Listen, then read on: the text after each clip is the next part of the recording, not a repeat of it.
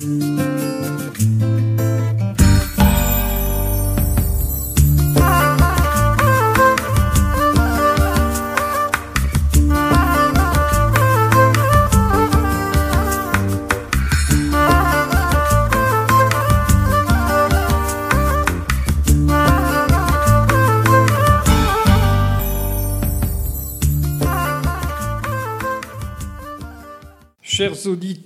bonjour. Jacques au micro, Actu. Et je reçois aujourd'hui deux personnes qui vont nous parler du Salon des vins qui va se tenir à Saint-Étienne de Chigny le premier week-end d'avril. Ce sera le premier et le 2. Et ce n'est pas un poisson d'avril. Alors, est-ce que vous pouvez vous présenter?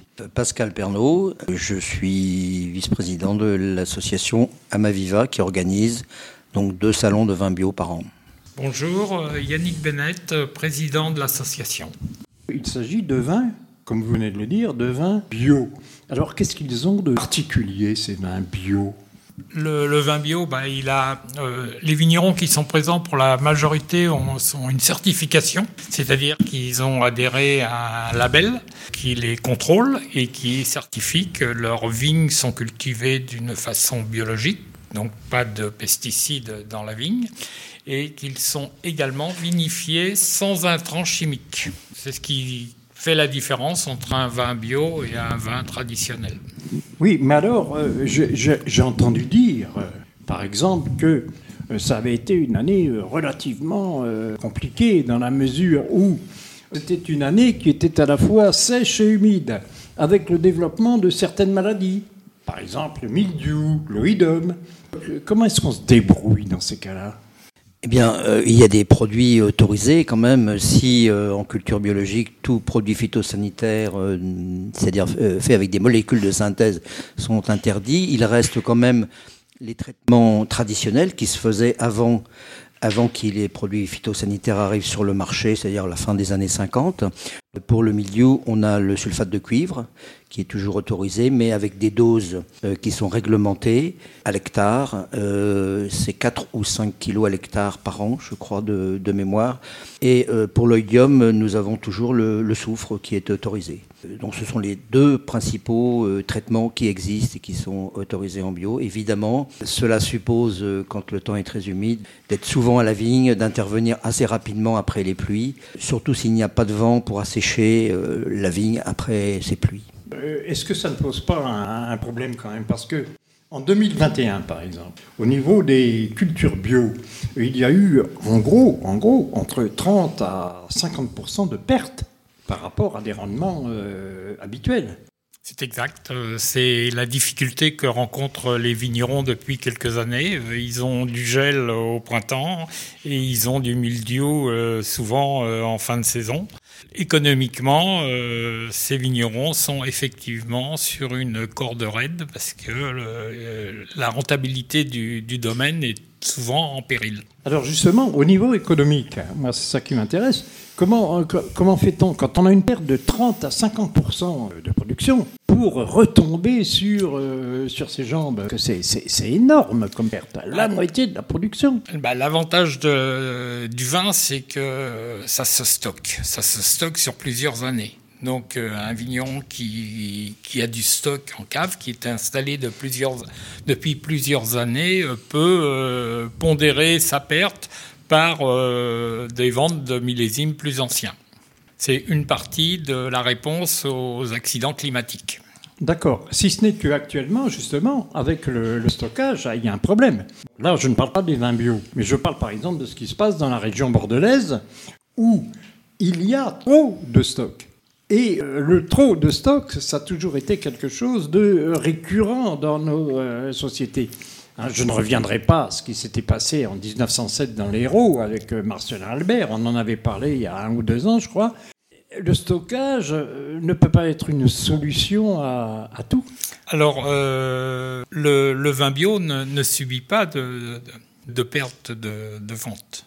Le vin bio euh, est toujours en progression. À aujourd'hui, en 2022, le vin bio a encore croît dans, dans ses ventes, même si les productions sont en baisse, la vente de vin bio croît, contrairement au vin traditionnel, et notamment à Bordeaux, comme vous le dites, euh, où euh, là, les, les courses sont effondrées. Mais pas en vin bio. Donc, en ce qui concerne le vin bio, et ça c'est une nouvelle, euh, c'est un scoop dans le fond que vous nous apportez, euh, les cours du bio ne s'effondrent pas. Non, non, non. Non, non. Et alors après, c'est un problème parce que effectivement, avec la situation économique, le pouvoir d'achat, euh, il est de plus en plus difficile de pouvoir se payer une bouteille de vin bio. Mais euh, les consommateurs qui sont habitués au vin bio euh, restent dans le vin bio parce qu'ils connaissent les dangers euh, et tout ce qui est inclus dans une bouteille de vin conventionnelle et préfèrent faire l'effort financier et boire un vin bio. Bon, bah, ce sont des bonnes nouvelles. Hein ce sont de bonnes nouvelles. Alors il y a une extension euh, depuis euh, déjà une bonne dizaine d'années euh, des surfaces cultivées en bio au niveau de la viticulture, Euh, ce qui est signe qu'il y a une demande. hein, euh, alors c'est il y a effectivement des vignerons qui souhaitent être vertueux parce qu'ils croient vraiment, ils veulent protéger la nature. Et puis il y a comme euh, commercialement, euh, c'est plus intéressant parce qu'il y a une demande qui augmente aussi en parallèle. Effectivement, ça vaut le coup de s'installer en bio. Et euh, alors à Bordeaux, c'est un peu particulier actuellement parce que Bordeaux pas, ne représente pas l'ensemble du vignoble français dans ses, dans ses problèmes actuels. hein. Il est probable que euh, à Bordeaux aussi, euh, on n'a pas fait toujours des vins euh, très très intéressants. que la mévente. Vous allez, vous allez avoir des ennuis avec les, les viticulteurs bordelais si vous continuez. Non, mais il y a eu une mévente pendant une époque des vins blancs bordelais. Et euh, les vignerons ont planté massivement des vins rouges. Donc euh, le marché actuellement est plutôt euh, en augmentation sur les vins blancs, la demande, pas simplement française. Donc ce qui peut expliquer en partie les problèmes actuels. Alors là, vous me parlez en gros de, de ces augmentations de surface. Dans le cas, par exemple, de, de Restigné, hein, je sais que vous avez invité un viticulteur, de, il possède, je crois, 27 hectares. 27 hectares, faut quand même les gérer. C'est pas n'importe quoi. Est-ce que, euh, je dirais, euh, au niveau de la main-d'œuvre, par exemple, au niveau de la main-d'œuvre, hein, puisque euh, j'entends dire que il y a des problèmes au niveau de la main-d'œuvre, il est difficile de recruter des journaliers lorsque ce sont les vendanges. Est-ce que ça pose des problèmes, ça, dans nos régions? Tout, tout vigneron qui, euh, cultive euh, sa vigne et qui vendange à la main a des difficultés de constituer des équipes de vendangeurs, c'est évident. Mais euh, jusqu'à présent, ils y arrivent. Ils y arrivent, on, pourra peut-être parler de ça tout à l'heure, parce qu'il il y a différentes façons pour y arriver, différentes, différentes méthodes. Mais je voudrais en revenir sur, sur euh, cette tradition qui est maintenue, curieusement, par les viticulteurs bio. Par exemple, à Amboise, à Amboise, il y a plusieurs années déjà, euh, on, apprend aux élèves à se servir d'un cheval. On a oublié le, cheval dans, nos campagnes? Alors le, cheval, effectivement, euh, euh, certains producteurs, euh, parce que le, problème du, du bio et de la biodynamie, c'est qu'il faut, euh, on est obligé de labourer, de travailler les sols, hein, euh, alors qu'en conventionnel, on peut mettre du glyphosate euh, et on est tranquille pour un an.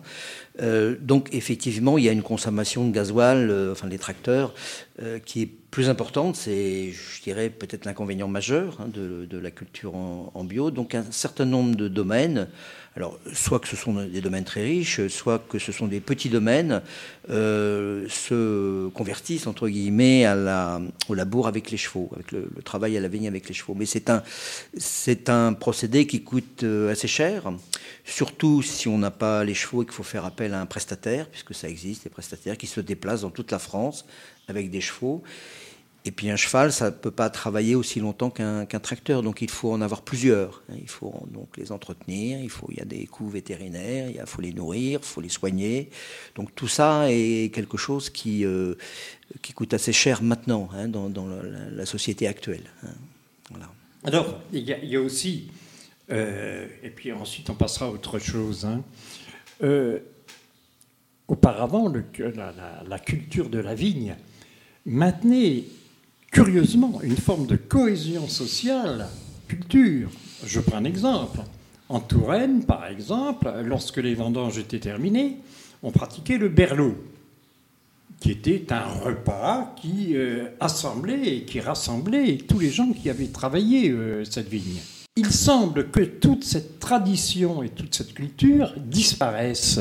Bah pour ma part, moi qui ai, fait euh, pas mal de vendanges. Euh, j'ai toujours fini les vendanges avec le, berlot. Je pense que c'est une tradition qui n'a pas disparu chez, les vignerons, qu'il soit traditionnel, qu'il soit euh, en bio. Euh, il y a toujours une fête de fin de vendange.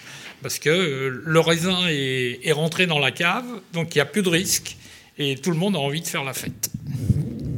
C'est encore une bonne nouvelle. C'est encore une bonne nouvelle. Bon, écoutez, je vous propose euh, une petite pause euh, musicale. Et puis ensuite, euh, on, continue notre discussion. Vous nous direz également quels sont les invités à votre salon. Mmh. Et puis, on reparlera d'un certain nombre de choses. Alors, je vous propose d'écouter un monsieur qui, lui, se sert du pampre de la vigne pour habiller des jeunes femmes, mais également les déshabiller en les embrassant. Il s'agit évidemment de notre ami Georges Brassens.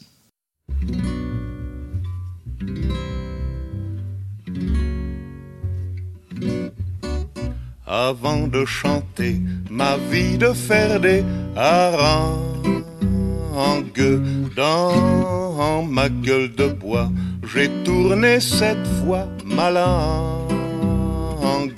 Je suis issus de gens qui étaient pas du genre sobre. On compte que j'eus la tétée au jus d'octobre. Mes parents ont dû me trouver au pied d'une souche et non dans un chou comme ces gens plus ou moins lourds en guise de sang, aux noblesses sans pareil. Il coule en mon cœur la chaude liqueur de la treille. Quand on est un sage qu'on a du savoir boire, on se garde à vue en cas de soif une poire, une poire ou deux, mais en forme de bonbonne. Au ventre replet, rempli du bon lait de l'automne. Jadis aux enfers, certes-il a souffert tant à quand l'eau refusa d'arroser ses amis Être assoiffé d'eau, c'est triste mais faut bien dire que l'être de vin, c'est encore vingt fois pire. Et là, s'il ne pleut jamais du gros bleu qui tâche, qu'elle donne du vin, j'irai traire enfin les vaches, que vienne le temps du vin coulant dans la Seine les gens par milliers courront y noyer leur peine. Bon, et eh bien, après avoir écouté notre ami euh, Jojo, Georges Brassens, que nous aimons bien à RFL 101, euh, nous revenons à ce salon des vins qui, euh, je le rappelle, aura lieu le premier week-end d'avril, c'est-à-dire le 1 et le 2, salle Ronsard à Saint-Étienne-du-Chigny, par l'intermédiaire de l'association Amalviva. Je voudrais euh, que nos deux, euh, représentants euh, nous parlent un petit peu des producteurs qui seront là, sachant que, sachant que il y a deux ou trois ans, était à l'honneur le Saint-Saul, je crois, et cette année sera à l'honneur le Chasselas. Alors on parlera par la suite du Chasselas d'ailleurs, si on a le temps, j'espère. On va présenter d'abord, comme vous parlez du chasselas, comme on le fait traditionnellement chaque année, on a un cépage qui est mis en vedette, on invite un vigneron qui a une cuvée euh, de ce cépage, une cuvée 100% de ce cépage. Donc cette année, nous aurons un domaine alsacien, le domaine de Chauffit, euh, qui possède encore une parcelle assez importante de très vieux chasselas qui représente encore 6% de l'encépagement du domaine, ce qui est extrêmement rare. Autrement, nous avons euh, des, nouveaux, euh, des nouveaux vignerons qui arrivent, le domaine au Petit Vin Blanc en Anjou, le domaine en Pélus dans le Languedoc, qui a la particularité d'avoir des cépages euh, anciens, rares, qu'ils ont replantés et qui donnent des vins qui sont vraiment très étonnants. Et donc, voilà, le, pour le domaine. tout ça du, du, du chasselard. Alors là, non, pour l'invité, c'est le domaine alsacien Chauffit, les nouveaux vignerons qui viennent de toute la France. Donc nous avons le domaine au Petit Vin Blanc en Anjou, le domaine en Pélus dans le Languedoc et le domaine en Trace, donc le dernier, euh, qui est un domaine de, côte de Gascogne. Hein. nous avons euh, prospecté en fin d'année dernière euh, dans les côtes de Gascogne et nous avons retenu ce domaine qui a accepté de, venir, qui fait aussi du floc de Gascogne, de l'Armagnac et des vins. On pourra déguster, évidemment, les déguster hein, avec modération, hein, je, le répète, tous ces vins. je crois, il me semble, ça, ça coûtera 3 euros, je crois. Ah, 4 euros. le, verre est compris pour ce prix. Ah, le verre est compris. Oui, le, prix n'a pas changé depuis euh, 10 ans. Donc, ce n'est pas l'inflation. il est important de, le dire qu'on essaye de garder un prix le plus bas possible euh, pour pouvoir justement attirer un plus large public. Je voudrais revenir sur le, sur le domaine, euh, sur le chasselas, parce que euh, ce qu'il faut, ce qu'il faut savoir, c'est que donc nous avons choisi le chasselas parce que c'est un cépage qui est en, voie de disparition en France. Euh, très peu de vignerons font du vin avec le chasselas. Oui, le chasselas, c'est un raisin de table. Le, le chasselas est très connu pour, pour être un raisin de table. Par contre, en raisin de cuve, il est très très peu développé. C'est pour ça que sur le salon, ça sera le seul vigneron qui pourra présenter du chasselas. Par contre, par contre, pendant la durée du salon, il y aura trois dégustations où il sera possible de déguster euh, dans une pièce à part, à l'écart du salon, d'aller déguster quatre vins différents qui seront que du chasselas monocépage de quatre régions différentes. Oui, euh, je ne comprends, je comprends pas très bien. Euh, euh, parce que les, les, régions différentes, il y a en gros l'Alsace, la Savoie, la Touraine, puis sur Loire, il y a une quarantaine d'hectares. Alors, c'est pas en Touraine. Pardon C'est pas en Touraine. On ne peut plus dire que c'est en Touraine. Ah, sur Loire. On est en face de Sancerre. Bon, ça... on, est, on est dans le Val-de-Loire, mais on, est dans le Val-de-Loire. c'est quand même chez nous. Et il y aura un vin suisse, parce que la Suisse a beaucoup de chasselas. Par contre, le chasselas est très très employé euh, en Suisse. C'est le cépage majoritaire en Suisse, encore, actuellement, hein, dans le vignoble de Vaud et dans le vignoble du Valais.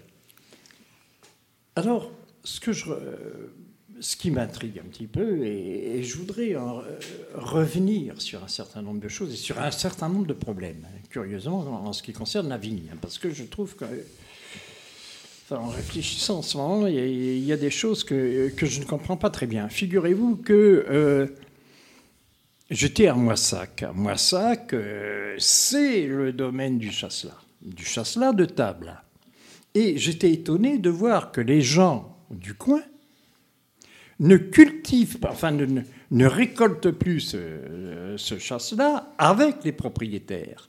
Et que pour récolter ce chasselas, on est obligé de faire venir des gens de l'extérieur. Pourquoi? Parce que les salaires que l'on donne à ces journaliers sont jugés insuffisants.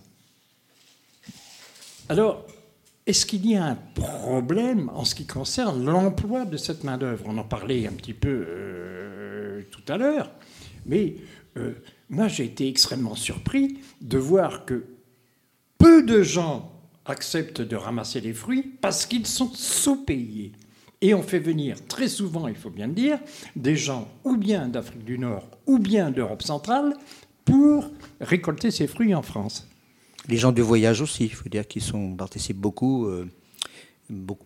Certains vignerons emploient beaucoup de gens du voyage. C'est un double avantage, hein, c'est euh, qu'ils sont logés, ils se logent dans leur caravane, parce que depuis pas mal d'années, un vigneron qui emploie euh, des vendangeurs doit avoir euh, des équipements sanitaires qui n'étaient pas obligatoires avant, ce qui a un coût euh, très très important. Moi, j'ai fait les vendanges dans les années 70. on avait une chambre sans chauffage, juste une cheminée et un robinet d'eau froide à l'extérieur et j'avais le droit de prendre une douche une fois par semaine. Ça, maintenant, vous êtes hors la loi si vous proposez cette et en fait, il y avait une main-d'œuvre étudiante qui était très importante et qui s'est détournée des travaux des champs. Euh, parce qu'on pouvait encore, euh, avant la rentrée universitaire, quand elle était tard, eh bien on pouvait encore euh, faire aller, aller vendanger. Et puis, bon, ben, c'était en général, c'est un travail, c'est un travail difficile, hein, il faut bien, bien reconnaître par rapport à ce qu'il est payé.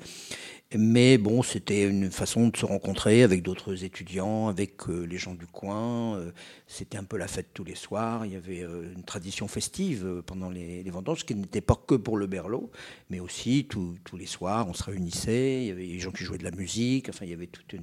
C'est vrai que tout ça maintenant, c'est un petit peu, c'est un petit peu fini.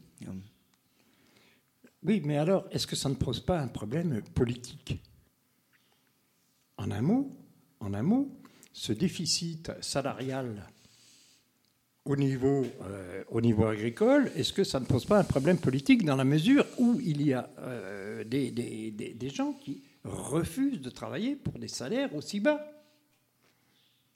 On ne peut pas, euh, à mon avis, résumer ça à des douches qu'il faudrait installer, etc. etc. Je, je pense que le problème est pour pouvoir ne pas payer quelqu'un au SMIC en vendange, il faut faire appel à une société de service qui va employer, donc une société qui est basée à l'étranger, qui va employer des étrangers et qui va les faire venir en France. Maintenant, si vous, un vigneron qui embauche un étranger ou qui embauche quelqu'un de nationalité française, euh, doit le payer au SMIC. Le problème, c'est de pouvoir faire appel à des sociétés de services étrangères qui vont employer des gens étrangers. Bon, euh, je ne vais pas insister là-dessus, hein, mais euh, elle doit le payer au SMIC, mais euh, visiblement, il y a un problème. Il y a un problème puisque, comme je vous l'ai dit, il y a pas mal de gens qui refusent d'aller travailler dans ces conditions. Donc, je ne sais pas s'il y a un problème au niveau du SMIC, mais euh, il y, a, visiblement un, problème salarial en ce qui concerne notre, et pas seulement les vendanges peut-être, en ce qui concerne notre agriculture. Parce que, comme je vous l'ai dit, dans la région de Massac, par exemple, on ne se contente pas de ramasser le chasselas, on ramasse également les fruits. Hein? On ramasse également les fruits. Ce qui explique peut-être que sur nos étals, sur nos marchés, bah, des fruits de Moissac, il n'y en a pas forcément. Euh, et puis ça vient peut-être du Chili ou d'ailleurs. oui, c'est-à-dire pour le chasselas, par exemple. On a, parlé du chasselas euh, de cuve, hein, c'est-à-dire qui sert à faire du vin, euh, où les quantités, les hectares euh, plantés diminuent depuis 20 ans de façon extraordinaire. Mais ça ne concerne pas que les vins, ça concerne aussi le raisin de table, puisque vous savez que les clients vont majoritairement maintenant vers des raisins moins chers, qui sont plus beaux, qui sont plus gros, plus sucrés, qu'on trouve partout en grande surface. Euh, on nommer l'Italia par exemple, hein, qui est effectivement qui coûte deux fois moins cher et qui est beaucoup plus facile à vendanger, moins fragile. Tout ça fait que le chasselas de table est en, je dirais pas en voie de disparition, mais enfin ça reste, c'est, devenu un luxe quand même, il faut bien le dire. Oui, c'est, euh, c'est vrai. Je voudrais qu'on parle aussi un peu, bien que notre avance du réchauffement climatique, enfin des aléas climatiques. Bon, est-ce que c'est toujours une, mauvaise chose ces années de sécheresse, par exemple? Puisque euh, je me suis laissé dire, par exemple, qu'en cas de sécheresse, euh, en particulier en biodynamique, on traitait 50%, euh, 60% de moins qu'en année normale. Hein, c'est-à-dire qu'au lieu de faire 10 traitements, on en fait 4. Il y, a, également un gros avantage en, en biodynamie, c'est les travails du sol. Parce que quand vous travaillez le sol, vous cassez les racines superficielles de la vigne et vous l'obligez à descendre profondément. Donc quand on est en conventionnel, qu'on met du, glyphosate, bah, on tue les herbes et la vigne reste en surface. La, racine de la vigne reste en surface. Ce qui fait que quand le sol est sec, la vigne est en détresse. Par contre, en biodynamie, quand vous labourez les sols, vous, vous, cassez ces racines superficielles et la vigne est obligée de faire des racines en profondeur. Et en cas de sécheresse, en profondeur, on trouve encore un peu d'humidité. Un avantage de la bio.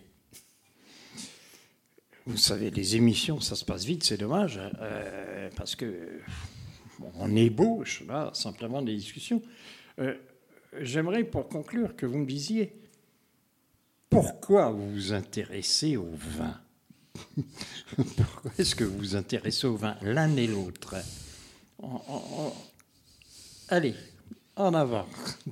Vous voulez que je, on vous parle de notre euh, parcours personnel par rapport au vin. Euh, moi, je peux en dire quelques mots. Moi, je, oui, oui, oui. jusqu'à 18 ans, moi, je ne buvais pas de vin. Je, pour euh, gagner quelques sous euh, après le bac, je me suis fait embaucher par les jeunes agriculteurs de Gironde. Je suis allé faire les vendanges en, dans le Bordelais, dans l'entre-deux-mers. Et là, moi qui ne buvais pas de vin, ben, je suis tombé dans la marmite, comme dirait l'autre. Et depuis, euh, ben, je me suis intéressé au vin, j'ai acheté, j'ai acheté du vin en vrac au début parce que j'étais pas très argenté. Et puis petit à petit, euh, je me suis, passionné pour euh, le vin. Et puis une fois à la retraite, et bien, je suis rentré dans cette belle association pour essayer d'œuvrer euh, pour euh, la promotion du vin, pour euh, voilà. Puis je, bois du vin, j'adore boire du vin. Eh bien, je, je, pense que quand on a une passion, on n'explique pas pourquoi on a une passion. Et, et vous tombe dessus, on ne sait pas pourquoi elle est là et elle vous prend. Donc moi, je suis d'une famille où mes parents ne buvaient pas de vin euh, et j'ai commencé euh, tout doucement à, découvrir le, vin. J'ai ensuite découvert le, vin bio, le salon de Saint-Étienne et euh, je me suis ma passion m'a envahi pour le vin. Vina Viva, le salon de Saint-Étienne de Chigny, qui se tient en deux temps. Un temps au mois d'avril avec les vins d'ailleurs et un temps au mois de juin avec les vins d'ici, les vins d'ici étant les vins de Touraine. Donc au mois d'avril, c'est les vins d'ailleurs. Donc des vignerons, 24 vignerons qui viennent de toute la France, de la Champagne, euh, et on fait le tour de la France en descendant par la vallée du Rhône et on remonte jusqu'au Val de Loire. Pour le salon d'ici, nous avons aussi le même nombre de, de vignerons. Euh, là, ça se passe pas à la salle Ronsard sur deux jours, mais ça se passe en une seule journée, le samedi 10 juin, dans ce très beau parc de l'île Buda, à Saint-Étienne de Chigny, sous des grands arbres. Euh, donc jusqu'ici, euh, nous avons fait deux salons de, vin d'ici. Ce sera donc le troisième le 10 juin.